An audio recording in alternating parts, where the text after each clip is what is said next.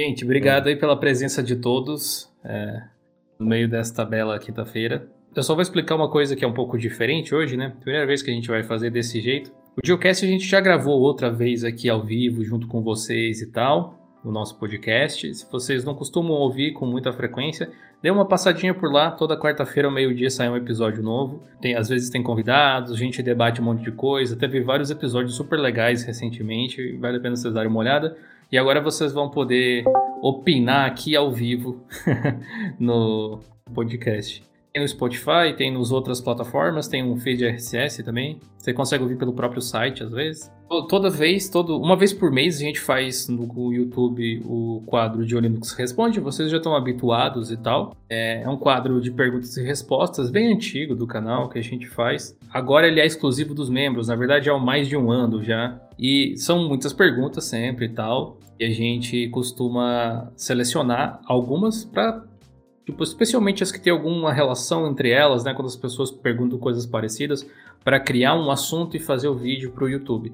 Mas sempre tem muitas perguntas que a gente gostaria de responder ou algumas outras interessantes que dariam um conteúdo bem legal também, só que não dá para jogar tudo no vídeo, que senão fica gigante demais e fica muito pouco conciso.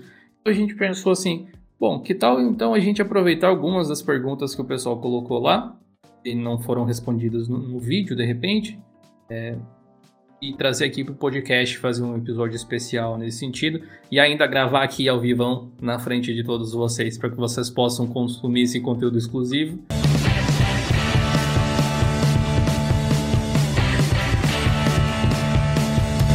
Bom, agradecendo novamente aí a todo mundo que está aqui online, né? Deixa eu tentar citar nominalmente aqui o Diogo, o Diogo Z Gabriel, Uh, o Everton Batista, o H. Pereira, o José Ricardo, o Lucas, né? Tá aqui também nosso companheiro que tá aqui, prestigiando. Matheus Henrique, Ratones, o Tubarão e Victor Flash 01. Obrigado por estarem participando dessa gravação do Geocast ao vivo aqui. Né? Vai ser um episódio do Diolino que se responde com a participação dos membros. Primeira pergunta que nós vamos responder hoje aqui é do, do inscrito Victor Diogo ele mandou aqui lá na aba da comunidade, né? Todas essas perguntas foram retiradas lá do post oficial na aba da Isso. comunidade. E o Joe. Será que tem a pergunta de alguém que tá aqui hoje? É verdade. Se tiver Não algum sei, de vocês de aqui que for eleito, depois vocês. É, se acusa aí. O Victor perguntou o seguinte: Dio e equipe. Primeiramente, quero agradecer por todos, todos esses anos de evolução e inspiração que seu projeto me proporcionou. Há anos me vi sonhando em um dia poder trabalhar e desenvolver projetos com Linux e tecnologias open source. E finalmente, aqui estou. Obrigado pelo conteúdo e desejo vida longa ao Diolinux. Espero que seja um ótimo 2022 para todos do Diolinux. Como você organiza os quadros do canal? Eles já estão definidos? Cada ano surge uma iniciativa diferente ou vai o que dá na telha? Tem algo especial para esse ano? Abração. Valeu, Vitor Diogo. Obrigado aí pelas palavras. Eu fico muito feliz que você tenha conseguido realizar aí o seu sonho. Um, bom, os quadros do canal, eles são com certeza espontâneos, assim, eles são imaginados, mas certamente tem inspiração em outros canais do YouTube, outros programas de TV e coisas assim. Uh, existem alguns quadros, a gente já testou muitas coisas, assim, diferentes. É, algumas funcionaram, outras não. O, o Linux ele mudou muito, né? Eu sempre tentei ser versátil nesse sentido, tanto que existia um, um, dos exemplos de quadros que morreram ao longo do tempo que eu gostava de fazer, que deu origem ao canal X da Questão, muito tempo depois. Era um canal que eu chamava de vídeo de quarta, eu acho que era, era vídeo de quinta, tipo de quinta categoria, de quarta categoria, que era um vídeo do canal, na época que eu fazia vídeos praticamente todos os dias, que falava sobre algum assunto que não era relacionado a tech. Geralmente era review de algum filme ou de algum livro, alguma coisa assim. Uh, e, e, isso vem do tipo de conteúdo que eu consumo na internet também, né? Claro, eu queria compartilhar um pouco disso também. Depois as coisas foram se minando um pouco. Então a gente foi testando formatos diferentes e vendo o que, que funcionava, o que, que não funcionava, o que, que compensava, o que, que dava muito trabalho para fazer. E, e assim a gente vai moldando as coisas sobre coisas novas para esse ano. Nada especificamente planejado, mas tem alguns quadros que vão e voltam. Por exemplo, tem um deve ir ao ar agora, nesse próximo domingo, se eu não me engano. É, que é uma reimaginação daquele quadro de aplicativos de Android que a gente costumava fazer, o 1 de 3. Eu já não estava gostando mais muito daquele formato, achava ele estava me engessando um pouco. E eu acho que eu consegui fazer um vídeo muito legal. É aquele vídeo tão legal que eu tenho medo que vá mal. de tanto carinho que eu pus nele. Dá vontade de nem postar só para não correr o risco de dar errado. Mas acho que vocês vão gostar. Eu não quero dar muito spoiler aqui, mas ele foi contextualizado, tem uma história ali, a gente fala sobre ciência também, umas coisas assim, e faz as indicações dos aplicativos. Acho que ficou bem interessante.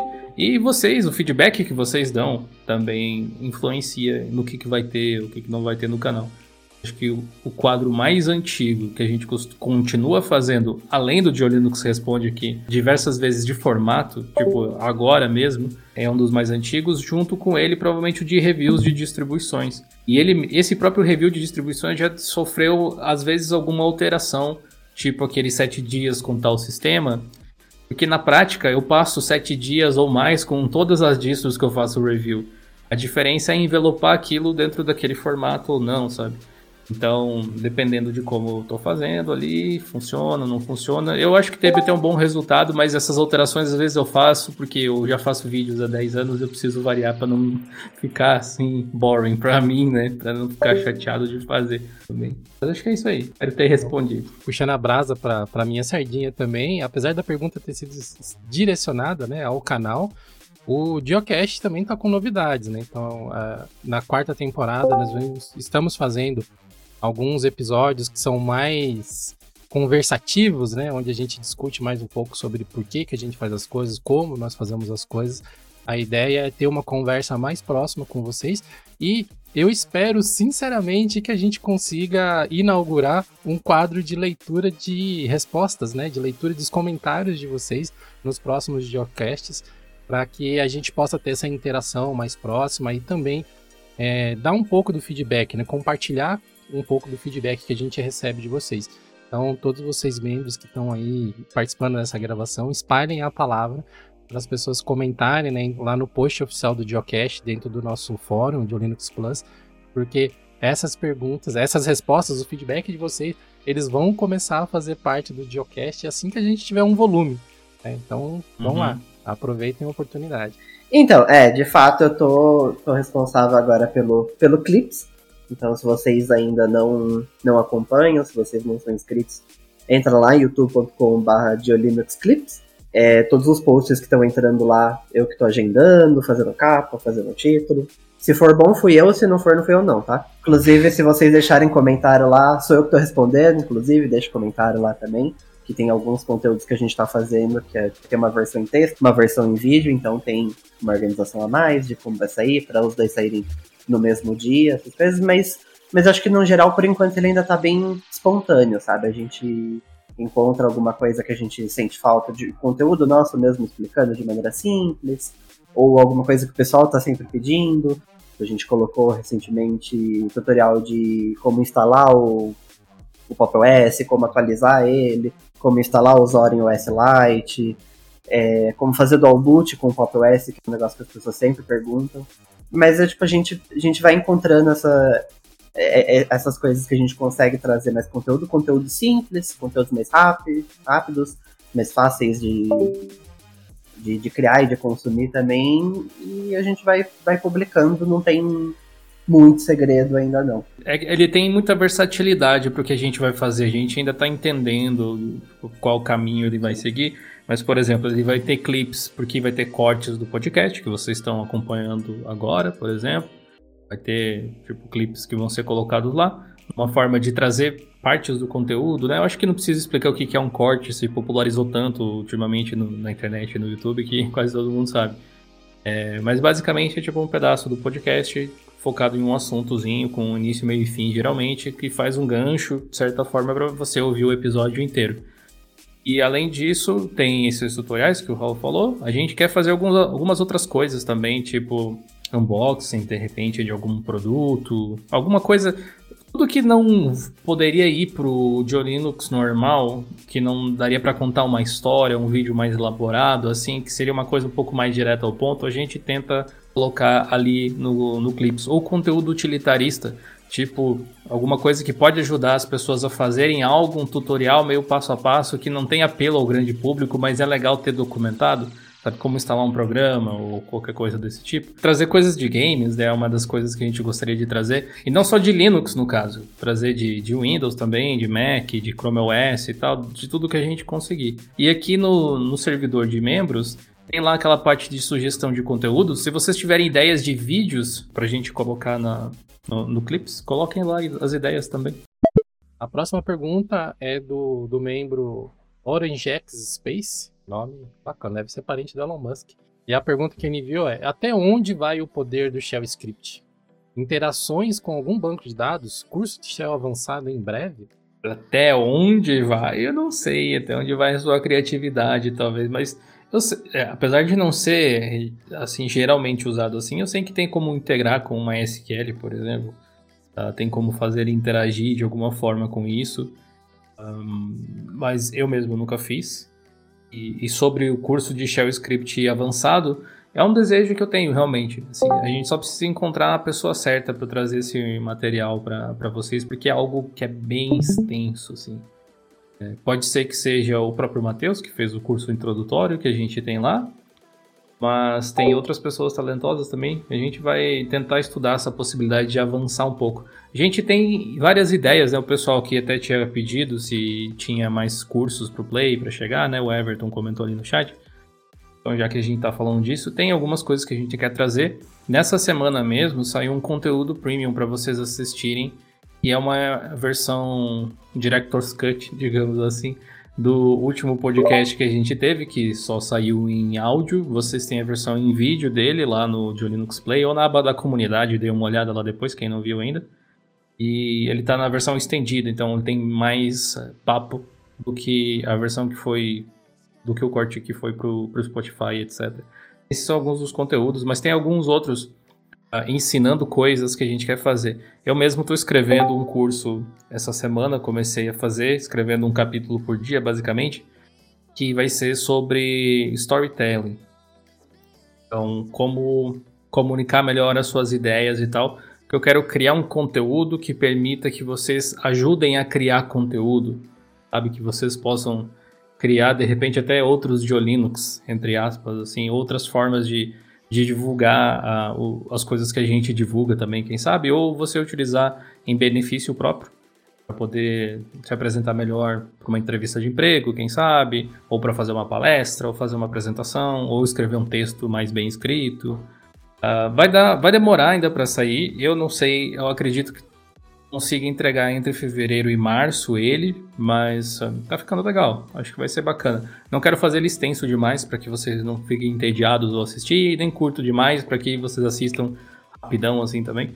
Mas essa é uma das coisas. Além de outros que não adianta ficar prometendo, porque a gente não tem as datas que eu gostaria de ter para dar. Mas tem alguns outros que, que a gente gostaria de pôr, sem dúvida nenhuma. E graças ao apoio que vocês têm dado, isso tem se tornado mais possível. Tem sido uh, cada vez mais possível a gente alocar tempo para fazer esse tipo de conteúdo de volta para vocês aqui. Então, obrigado pela força. Cara, do Play é isso, mas eu queria complementar uma, um, a resposta sobre o Shell Script é, que o, uhum. o OrangeX mandou. Cara, o Shell Script consegue ir até onde a sua imaginação te levar. É literalmente isso. Eu já trabalhei em empresas com data centers gigantescos e muitas vezes o administrador trabalhava remotamente via SSH o tempo inteiro. Ele dava manutenção nos bancos Oracle, dava manutenção em todos os servidores de aplicação, é, subia patch, tirava patch, corrigia problemas. Então, quanto mais você entender dos fundamentos de sistema operacional Linux, e no Windows também com o PowerShell, que ficou bastante poderoso de, nos últimos anos, você entender bastante dos fundamentos de sistemas operacionais e das flags de controle que os, os SGBDs, as, os servidores de aplicação possuem, cara, você fica bem menos dependente das interfaces gráficas. Você tem todo um arcabouço e todo um, uma caixa de ferramentas que você pode controlar praticamente tudo via terminal, via acesso remoto, com bastante facilidade e tendo a maleabilidade de estar onde você quiser, né? Sem depender de uma conexão mais, mais parruda aí para poder executar terminais gráficos, essas coisas assim. Então, é uma pergunta bem bacana e é bastante poderoso, cara. É muito poderoso. Bom, o Guilherme Amorim enviou a seguinte perguntinha. Não tão perguntinha assim, né? Bem grande. A Diolinux para mim é referência em Linux. Conheci o canal quando estava lutando para manter computadores do Linux ED, eu acho que é o Linux educacional, né? E guerreiro, meu Deus do céu. Gra grande herói. ninguém merece esse. Eu não posso falar mais nada que compromete. É, multiterminal em uma escola pública, em que o suporte não dava a mínima. O que você acha das escolas públicas implementarem o Linux em aulas de informática? Nessa escola tinha dois PCs com Windows 7 pirata e cerca de nove PCs com Linux instalados pelos técnicos de informática da prefeitura. Por que não se passa a usar Linux nas escolas em aulas de informática ao invés de Windows? Já que a maioria desse, dos PCs desses órgãos são de baixa especificação, o Linux não seria uma maravilha? É, então, veja que ele colocou ali o, o técnicos em informática entre aspas, vai ver que o motivo é esse quem toma a decisão não toma baseado em especificação técnica, não toma baseado em racionalidade necessariamente. É. Vai tomar decisão baseada em interesse e às vezes até político, dependendo, né? N Aqui a gente tá falando desse cenário. É, até preferência também. Você já sofreu com o Linux educacional, Carlinhos? Eu fiquei muito tempo como voluntário numa escola estadual, que Linux educacional em uma máquina só já é difícil compartilhar a máquina para três é pior ainda. Então, quando chegou umas máquinas novas, elas vieram com o Linux da Secretaria Estadual de Minas, que é um Linux educacional piorado. Se eu não me engano, a nova versão era baseada no Ubuntu 18.04, vinha com Cinnamon. Tem muitos é. motivos para esse, esse, tipo de coisa não funcionar. Eu já abordei esse assunto diversas vezes ao longo do tempo, já fiz review do Linux Educacional 5, se eu não me engano. A questão de pirataria, por exemplo ninguém quer piratear, mas pessoas toleram a pirataria, se elas acham que elas não vão ter nenhum prejuízo por fazer isso. Tem esse ponto. Ah, o prejuízo que poderia acontecer é de algum fiscal, tipo Microsoft ou alguma coisa assim, processar. Então depende dessa circunstância acontecer. E as pessoas meio que já toparam correr esse risco, especialmente no Brasil, é meio que cultural até. Uh, e a Sim. Microsoft perderia muito popularidade se começasse a bater em cima da cabeça de todo mundo, especialmente de usuários assim domésticos uhum. ou pequenas empresas, provavelmente. Não convém, simplesmente. Sim. Outro ponto é que também tem as pessoas que simplesmente não sabem o que é ser pirata. Para elas é simplesmente o computador. Não é nem o Windows, é o computador. É assim que funciona e a interface do computador é assim elas não têm noção de, do que é um sistema operacional, que é uma coisa que dá para trocar, para que, que serve, elas simplesmente sentam e utilizam. É um, um outro tipo de usuário. E sobre o Linux educacional, se as escolas implementariam Linux nas salas de aula, teve um vídeo que eu fiz alguns anos atrás, na época que eu ainda dava aula é, numa empresa aqui da cidade, e eu dava aula numa escola do interior e lá tinha uma sala de informática que a gente utilizava para dar o nosso curso, tinha sido feita uma parceria com a prefeitura lá, se eu não me engano. E era a sala de informática da escola e tinha computadores onde a gente, a gente levava os nossos notebooks, né, os nossos laptops, mas na sala de aula tinha os computadores da própria escola que tinham Linux. Esse Linux era uma versão modificada feita por alguma universidade aqui do Rio Grande do Sul, que era um Ubuntu com cara de Windows, basicamente. É, e o pessoal conseguiu utilizar um pouco mais facilmente, ele tinha os ícones iguais e tal, tinham feito aquela modificação assim. A questão de conseguir ou não utilizar depende de quem ensina, de quem, depende de quem apresenta, de, depende de quem, de como mostra, né? Mas o que acontece, o que eu lembro de acontecer muito nas salas de aula era os professores não saberem mexer e aí eles falarem mal daquilo por não saberem mexer e obviamente os alunos estão ouvindo aquilo lá. O professor é meio que o ídolo de muitas crianças especialmente. E uma coisa, tipo, leva a outra. É um dos motivos que eu costumo é, tentar dizer assim, Linux não é tudo a mesma coisa. Linux é uma tecnologia, tipo, que serve para criar outras coisas, vários sistemas operacionais diferentes.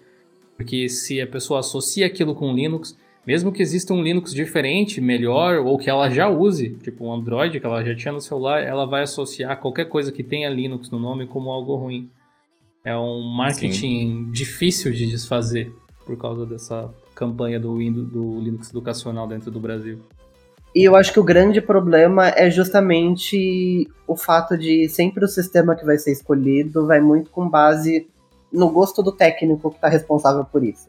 Porque, tipo, se ele gosta de XFCE, ele vai colocar lá um Linux, um XFCE. Se ele gosta de GNOME, ele vai colocar um com GNOME. Se ele detesta Linux, ele não vai colocar de jeito nenhum, sabe? Nem sempre é a melhor opção, sabe? Às vezes, tipo, você gosta, sei lá, de XFCE, mas ali vai funcionar muito bem colocar um KDE.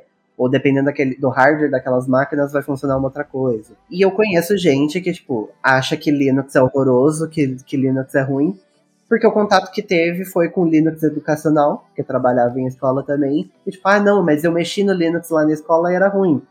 E aí você tem que explicar então. Mas aquele lá é uma distribuição, nem todo, nem todo sistema baseado Aquilo em Linux. Aquilo lá não é Linux.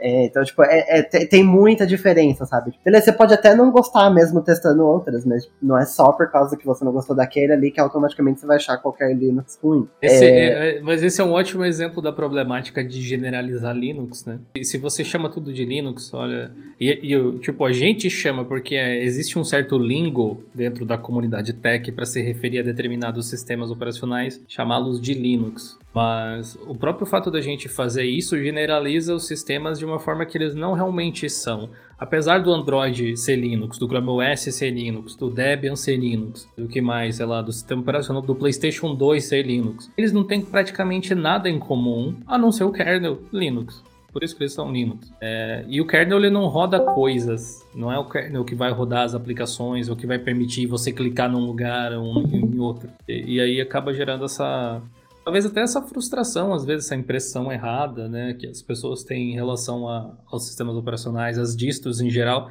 porque se você depende, igual o Raul falou, de ter que explicar, olha, mas esse é outro, e um outro insight que dá para tirar disso é, mesmo as pessoas que já têm um pouco mais de conhecimento técnico avançado, ainda assim tem certas limitações de conhecimento, porque como não teriam, né, tem tanta coisa para você aprender, conhecimento especialista em algum assunto, tipo Linux mesmo, para trabalhar em cloud ou alguma coisa assim, é extremamente valioso. A gente vê os profissionais que trabalham com open source, com Linux, com servidores sendo extremamente valorizados. E agora tem todo um segmento de games se abrindo também por causa da Steam. É, vai sair em breve aí o, Steam Deck mês que vem. Ah, então fica a dica, né? Tentem, se, se vocês gostam disso, como falou nosso amigo lá, o, o Vitor é, Diogo, lá da primeira pergunta, se vocês gostam de trabalhar com esse tipo de coisa, vocês podem correr atrás aí. Quem sabe a gente consegue ajudar vocês a darem esses primeiros passos, pelo menos. Uh, o membro aqui, cursos online, tá no, na aba da comunidade dessa forma.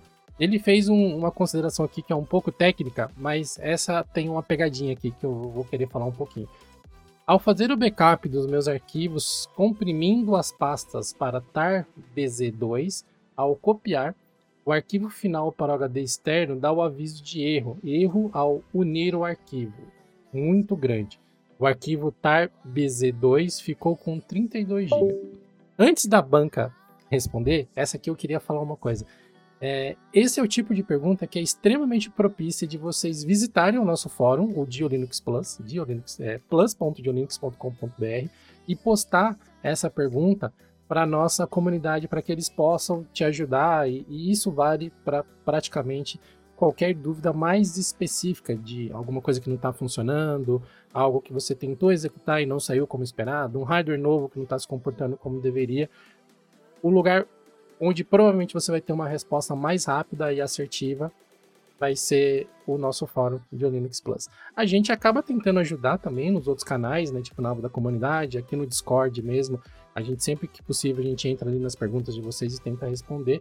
Mas no fórum, além da equipe do GeoLinux, tem lá mais de 5 mil pessoas que acessam o nosso fórum ao longo do mês e que podem contribuir com o conhecimento delas para te ajudar também. O problema de responder perguntas técnicas assim é que geralmente para você responder com assertividade, a, a, menos que a pessoa tenha descrito tudo muito detalhadamente, você é uma conversa, não é tipo uma resposta, né? Você teria que perguntar isso e aquilo.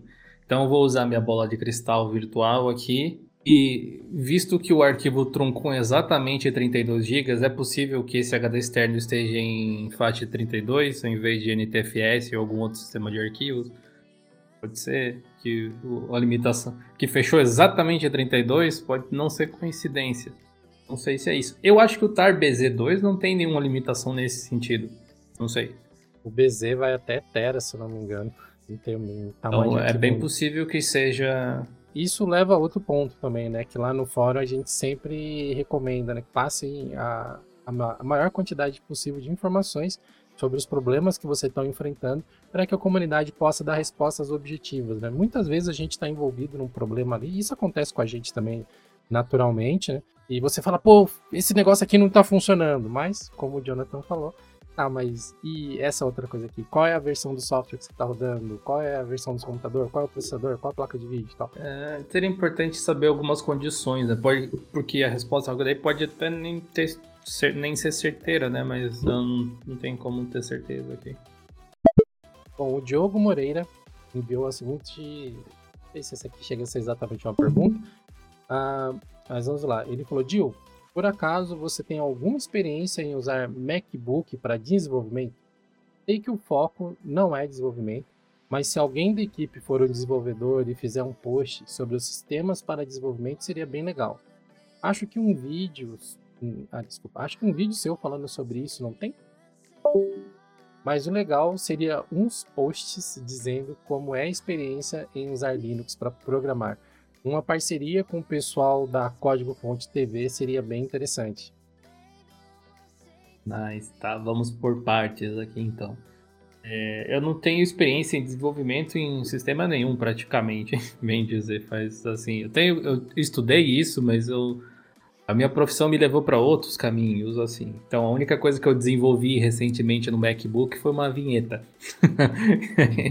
e aí, é nos aplicativos criativos, né? e, e talvez uma dívida muito grande. Parceladinho. Um, mas, assim, sobre essa questão ali de fazer um, um post, né, um vídeo sobre sistemas para desenvolvimento, a gente fez um recentemente. Eu não sei se ele chegou a ver, o Diegão. Não sei se o Diego tá aqui até. O, o, o vídeo ele viu, acho que ele cria alguns artigos falando mais sobre o assunto. Ah, tá. É, o Ed pode tomar nota ali para ver se é possível encaixar de repente em algum momento. Uh, parceria com o Código Fonte TV, sim, eles são grandes amigos, amigos pessoais até. E a gente já fez alguns vídeos nesse sentido. Até tem um vídeo que acho que bombou bastante no canal na época, que era eles usando o Linux por sete dias para fazer todas as atividades deles, inclusive programar, mas para criar conteúdo também, etc. Uh, ah, é uma experiência interessante de assistir. É, acho que o, o, nome do vídeo é Eu fiz eles usarem Linux por sete dias, ou alguma coisa assim. É, eu não tenho certeza, mas é mais ou menos desse tipo. Se você colocar de Linux código fonte, deve aparecer alguma coisa assim. É, é que eu acho que o, o, segredo aí é que na real não existe o sistema para desenvolver, né? Porque acho que as pessoas estão sempre nesse ponto realmente, tem toda a razão. É, as pessoas estão sempre procurando ah, melhor disto para desenvolver, ou melhor sistema para desenvolver. Não tem, tem algumas, alguns tipos de desenvolvimento específicos que talvez seja melhor em um sistema específico. Tipo, se você desenvolve com, com linguagem Microsoft, talvez você usar Windows seja a melhor opção se você desenvolve para iOS, talvez você usar um macOS seja a melhor opção. O que também a, não a única dizer... opção. Então, aí que tá. Não, você não precisa obrigatoriamente ter um, um MacBook em casa. Porque existem serviços que você consegue alugar. Você consegue programar o software inteiro sem, sem ter um MacBook. Você só você precisa buildar e publicar na App Store, você precisa ter um Mac. Só que existem diversos serviços, tipo, de nuvem que você pode fazer isso. Você pode alugar, tipo, por uma hora o, o, um servidor macOS. Então, tipo, você não precisa ter um MacBook. É claro, você ter um MacBook já vai ser muito mais fácil. Talvez, dependendo, tipo, no longo prazo acabe sendo mais barato, né, do que você ficar alugando um servidor. Mas também você não precisa. direto lá também. É, é, mas é, é que tá, né? Você não precisa também. Mas aí eu acho que de, ah, se é melhor Pop OS, se é melhor Ubuntu, se é melhor Fedora, é tudo em questão de, de preferência. Em alguns sistemas pode já vir alguma coisa instalada, em outros não. em um talvez você tenha que instalar em Flatpak, outro Snap, mas são só essas diferenças, porque no final das contas você consegue programar em qualquer sistema, a grande maioria das linguagens e não tem erro, é muito de preferência mesmo. É, o, o Carlos até comentou aí, ó, Raul, eu, sobre desenvolvimento com tecnologias de C Sharp, você consegue fazer no Linux tranquilo. Eu desenvolvo com C Sharp e afins e uso Mac, Windows e Linux para o desenvolvimento, né? É, é, hoje em dia tá meio assim, né? Você vai ter vantagem e desvantagem em todos os sistemas. Às vezes, às vezes as vantagens que o sistema vai te trazer, elas nem estão atreladas às ferramentas de desenvolvimento especificamente. Mas, sei lá, se você quer usar Docker, é um pouco melhor de usar no Linux, isso sem dúvida. Mesmo que você tenha o WSL, mesmo que você tenha a versão de Mac e tal. Meio que a plataforma nativa da coisa e tal. Vai muito da vontade e do que você considera problema ou não. E qual distro, meio que tanto faz, depende só de você conseguir instalar as ferramentas que você precisa nela. Você sair perguntando para programadores aí, igual fiz naquele vídeo recente lá, que eu chamei uma galera para falar o que eles usam. Cada um usa uma coisa, cada um usa uma distro, ninguém usa a mesma coisa praticamente. Até o pessoal que usa WSL dentro do WSL usam distros diferentes. É bastante variado aí e realmente quando você é programador e também há, que se fazer uma aspa gigantesca, aí, programador do que, né? Programador back-end, programador front-end, você desenvolve para IoT, é cloud, então não tem como não tem como dar uma, uma resposta para essa pergunta, né? Porque desenvolvimento é uma, é uma área muito ampla que você pode necessitar de diversos tipos de ferramentas, talvez sejam mais fáceis ou mais difíceis de você acessar, dependendo da distro que você está usando. É, o... Mas via de regra, a maior parte das distros vai conseguir te atender.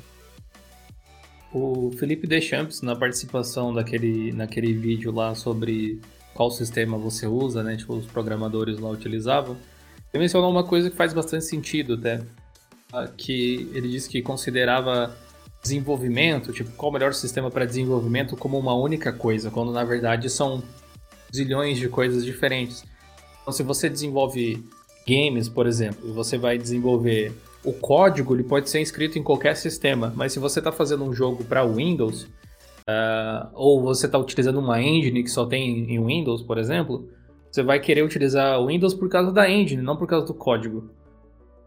Então tem, essa, tem esses fatores. Ou você vai querer rodar um Photoshop de repente, um Illustrator, você não está utilizando Krita, você não está utilizando Blender, pode ser multiplataforma se as outras ferramentas, né, não é tipo uma única coisa, né? se, se, o conjunto de ferramentas que você usa está melhor servido em algum outro lugar, você vai querer talvez utilizar aquele lugar.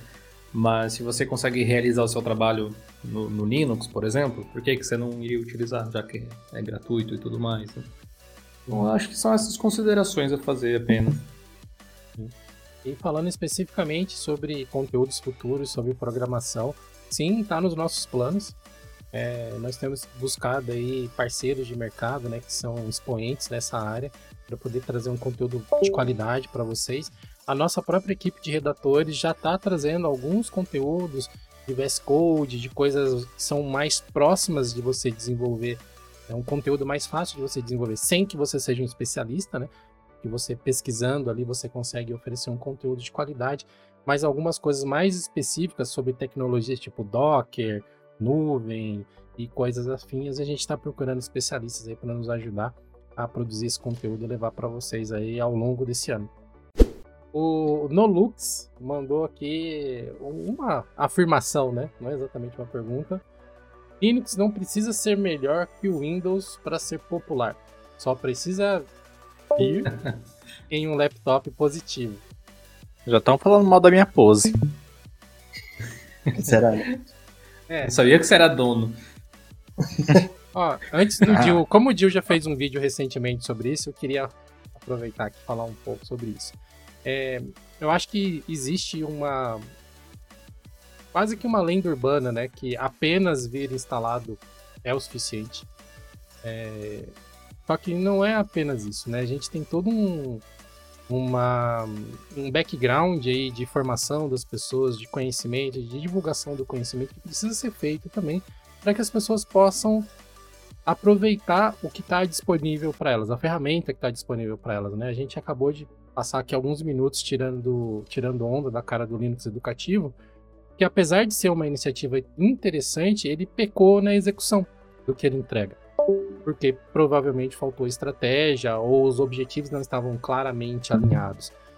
Então, os computadores da Positivo, apesar de não serem todos ruins, para que eles possam vir com o seu operacional instalado, tipo, alguma variante de Linux, né, um Ubuntu, um Pop OS, um Fedora, e serem interessantes, a distribuição, né, o sistema operacional que está sendo entregue tem que estar tá casado com a tecnologia que está nele, porque senão simplesmente as pessoas vão tirar e colocar qualquer outra coisa ali. Né? Tem que tá, a, solução tem que estar tá preparada para quem ela quer atender.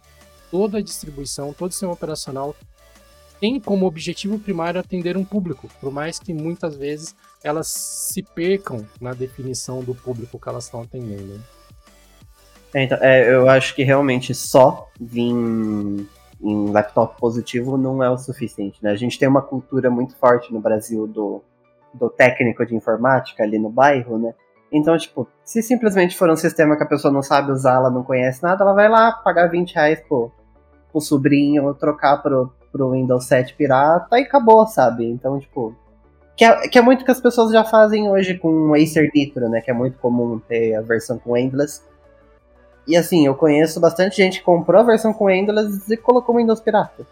Porque, tipo, não queria usar, não queria aprender a usar aquele sistema. Então, tipo, vir por vir não necessariamente vai vai resolver alguma coisa. Pode ajudar a popularizar, vai ter gente que realmente vai continuar usando o sistema que está ali, mas não é só isso também pronto resolver o problema, né?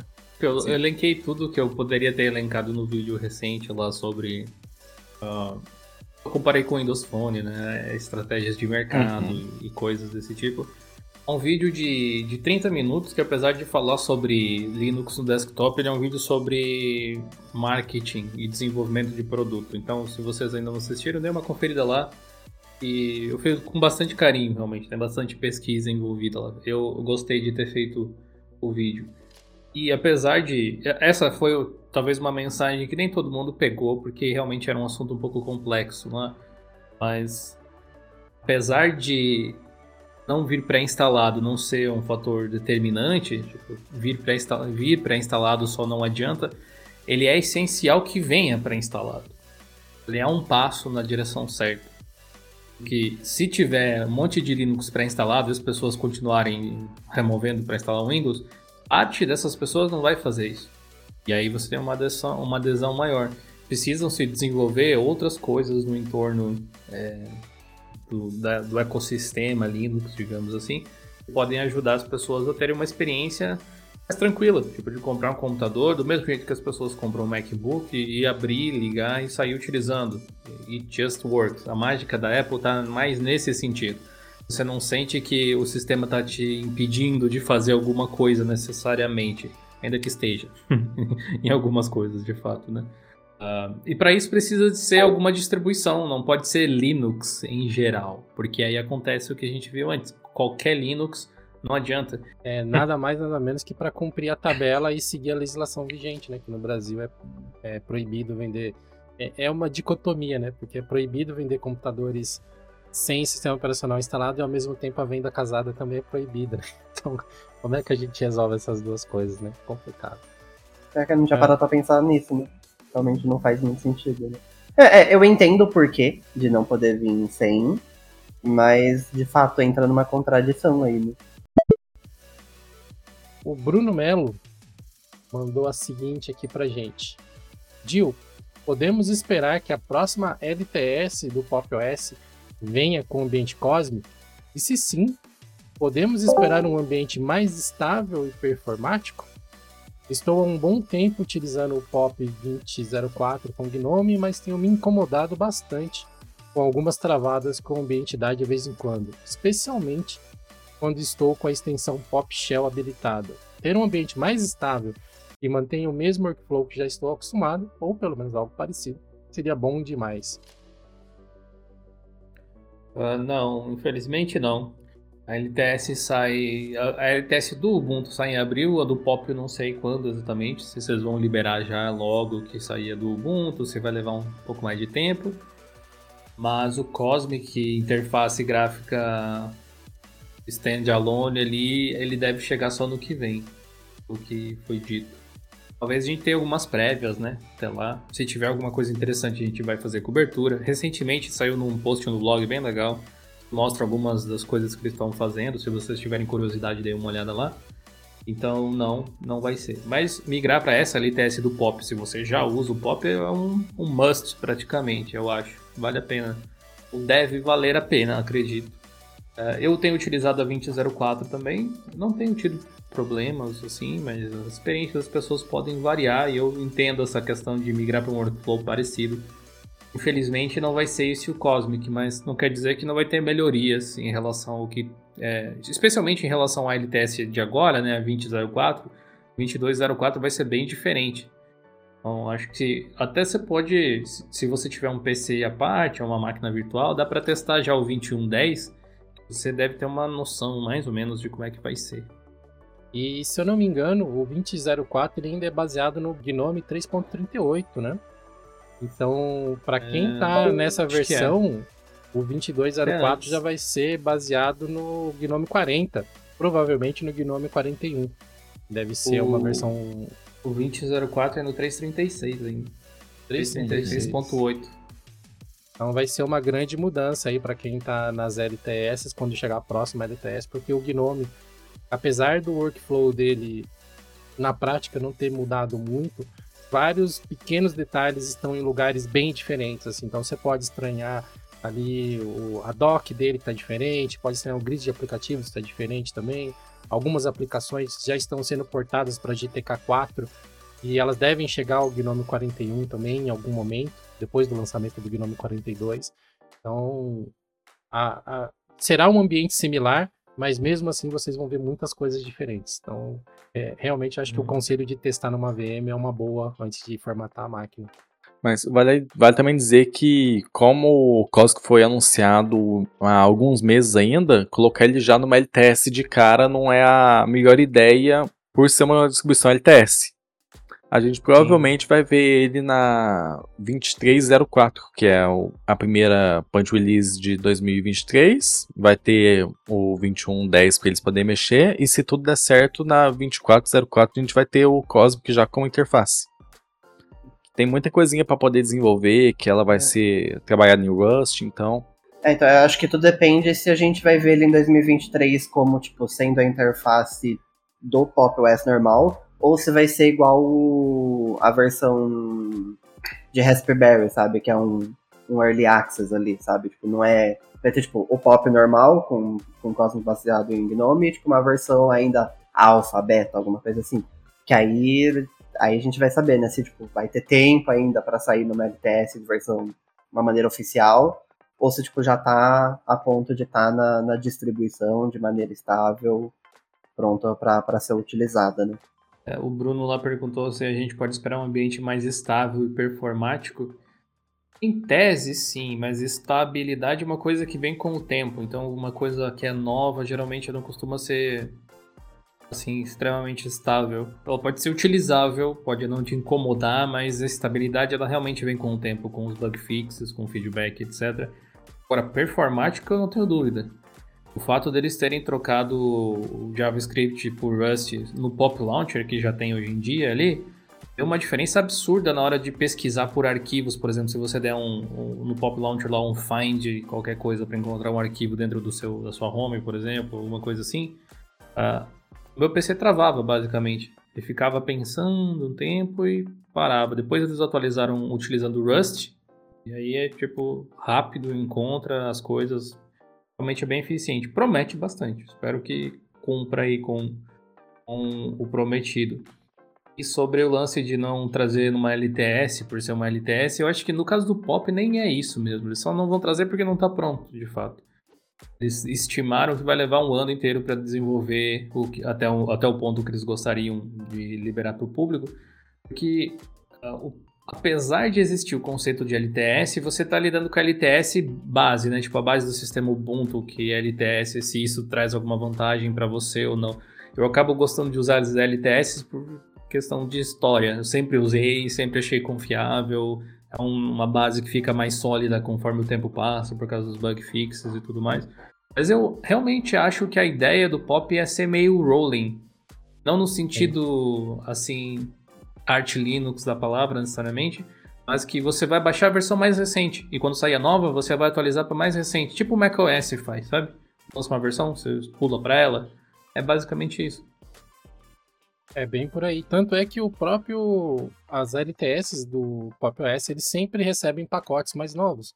São empacotados pela própria System76, né? Eles recebem kernel, kernel mais novo, drive da NVIDIA mais pois é. novo. É. O drive deles sempre está mais atualizado do que o que está disponível no Ubuntu equivalente. Né? Então, eles são uma distribuída, né? Eles têm as point releases, eles têm as, as datas de lançamento fixas e as distros, né? As versões de manutenção de longo prazo mas essas manutenções, essas versões, elas estão em constante atualização quando faz sentido, né? Eles não vão, por exemplo, numa LTS colocar o kernel 5.17, né, que vai sair daqui a pouquinho, né, o 5.16 que saiu semana passada, mas o 5.15, por exemplo, já deve estar disponível na LTS deles, né? Sim, provavelmente. Acho que te, até a gente publicou uma, uma, notícia sobre o Ubuntu 22.04 que dizia que o 5.15 seria o kernel dele, provavelmente.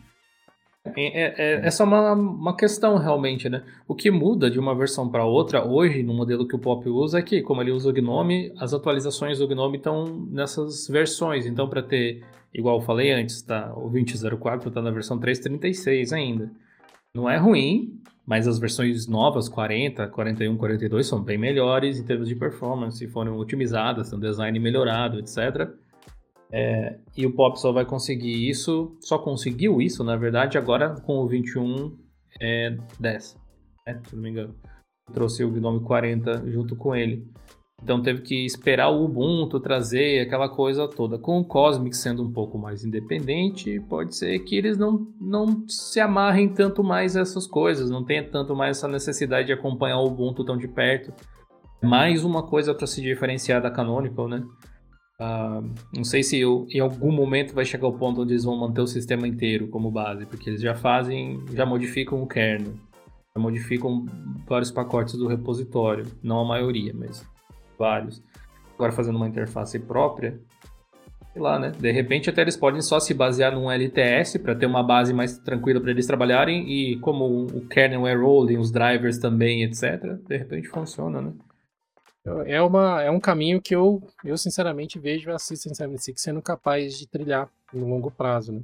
Eles estão ganhando cada vez mais, acho que confiança até, no quanto que eles estão se tornando independentes da distro mãe, né, do Ubuntu. Então, eu acho bacana, é uma coisa que eu gostaria de ver. Ah, o Carlos Henrique Carniato, que se eu não me engano, ele tá aqui com a gente, né? Ele tá participando aqui. Ah, ou tava, pelo é, menos. Tava até agora. Ah, ele ali, ó. Essa é a sua. Uh, Gil, eu tenho uma pergunta bem interessante. Vi alguns rumores na internet a respeito de que a Samsung está querendo adotar o Fuchsia OS. Você vê essa mudança tão clara ao curto prazo? E se sim, é, Pera aí, vamos, vamos por partes, vamos por partes. responder, já que é grande assim. Tá. É, se eu vejo essa mudança clara a curto prazo, não. Nem mesmo o Google está fazendo isso. É que o Google seria o primeiro, talvez, a querer. Eles colocaram. É, o Fuchsia parece se encaixar bem em dispositivos de internet das coisas, por isso que ele foi parar nos Google Nest. Ele é um sistema de microkernel bom para essa finalidade, mas eu acho que para os celulares, pode ser que a Samsung esteja querendo utilizar nos IoT deles, né? Não sei exatamente em que. Mas pode é ser. open source também, não é Linux, mas é open source, então vai lá, Fuchsia, tome conta se quiser. é. Aí a segunda parte da pergunta é: e se sim, esse sistema operacional teria a possibilidade de fazer a convergência que foi muitas vezes tentado pela Microsoft, Canonical e Mozilla, mas que no final somente entregou sistemas que não tinham os apps que as pessoas usavam e acabavam caindo no esquecimento da galera. Pois essa ideia de ter um dispositivo único para tudo, nesse caso um sistema operacional único para tudo, né? Uh, hoje em dia eu vejo que faz sentido, principalmente no ponto em que chegamos na arquitetura ARM. Mas também tem o lado de hoje não termos, não temos uma opção de sistema operacional e tá difícil que ele seja tão bom como o desktop quanto como para smartphone. Teria então esse projeto do Google, da Google, a salvação ou não veremos essa integração perfeita tão cedo? Bom, eu acho que não veremos, porque não é uma questão de falta um sistema operacional. Falta uma plataforma que seja convergente. E as telas são diferentes, a forma com que as pessoas interagem com computador, smartphone, TV e etc. é diferente. É por isso que não existe.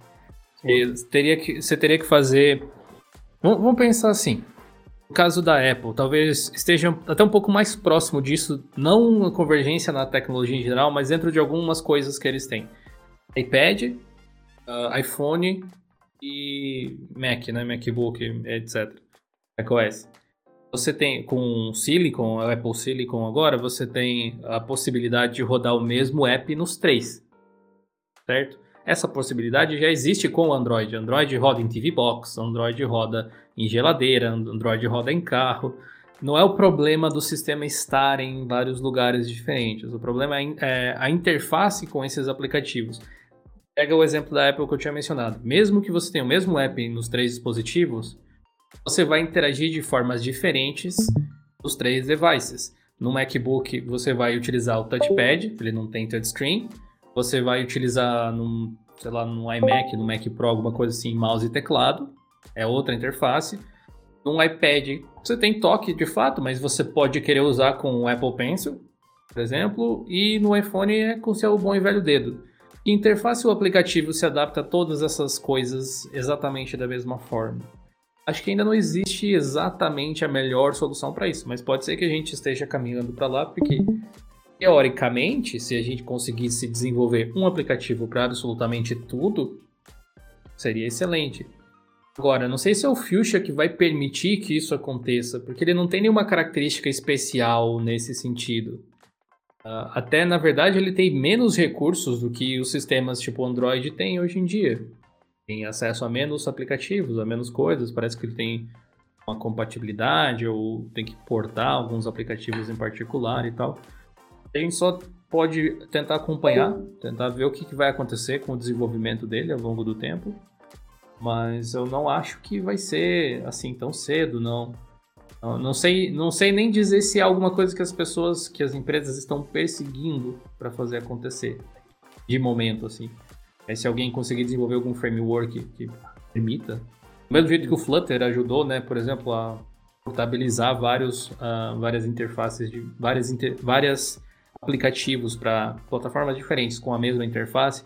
Se tiver alguma coisa que consiga fazer os aplicativos morfarem desse jeito, aí pode ser que funcione. Daí. Pode ser o é. Fuchsia, mas pode ser qualquer outro, pode ser o Linux mesmo.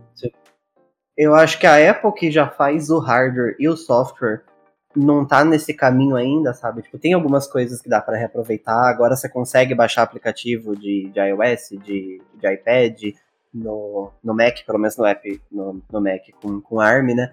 Mas é uma experiência muito ruim, sabe? Tirando um ou outro aplicativo que é super simples, é muito ruim, sabe? É muito ruim.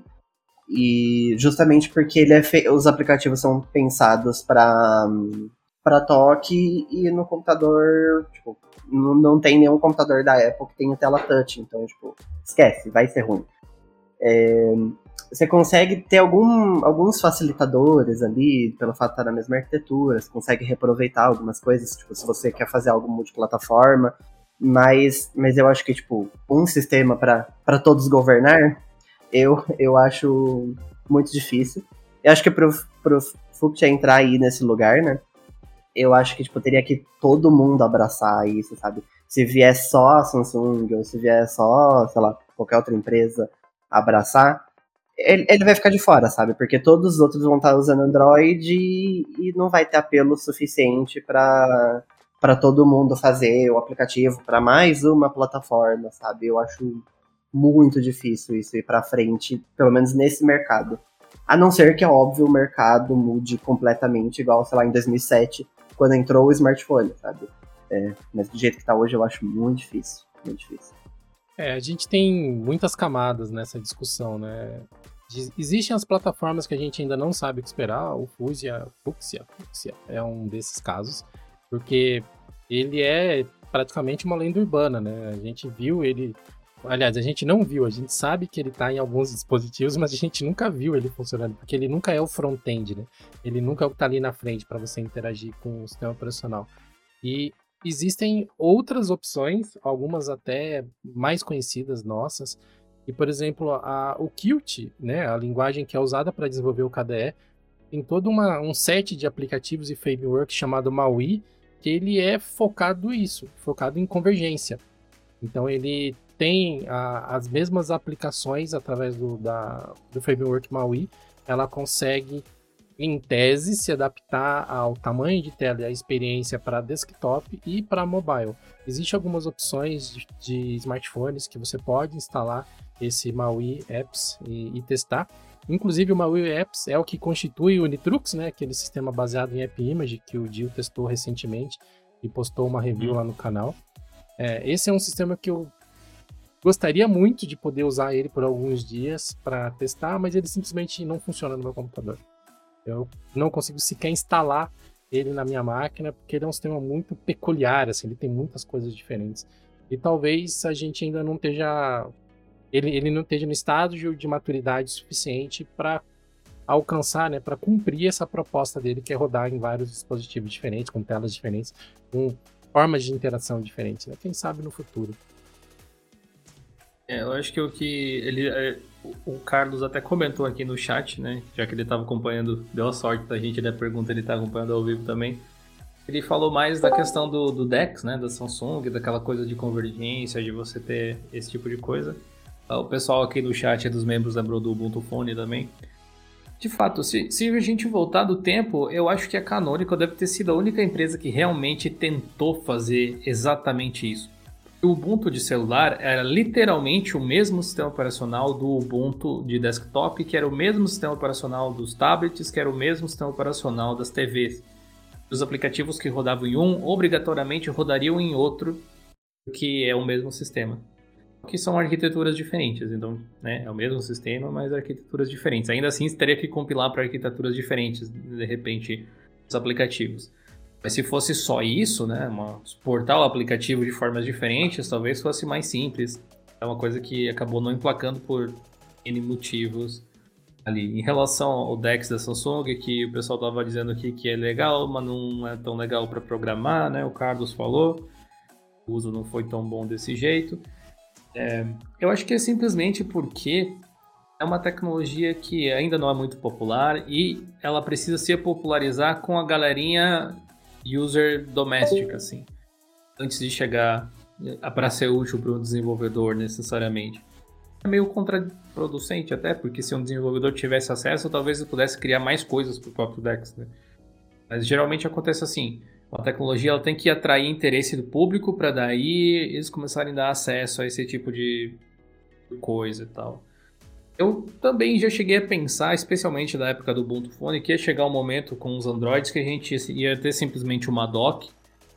Como o Lucas bem lembrou aqui no chat, tipo o Motorola Trix tinha uma dock, é, que você simplesmente ia plugar assim o celular, teclado e mouse, poderia ser Bluetooth ou qualquer coisa assim. Você ia ter a tela, ia trabalhar através do, do seu smartphone ou qualquer coisa desse tipo. Eu acho que a gente tem se aproximado desse tipo de coisa, mas constantemente o Gol é mudado de lugar. Hoje em dia só se fala em realidade virtual, em, em metaverso, em omniverse, etc.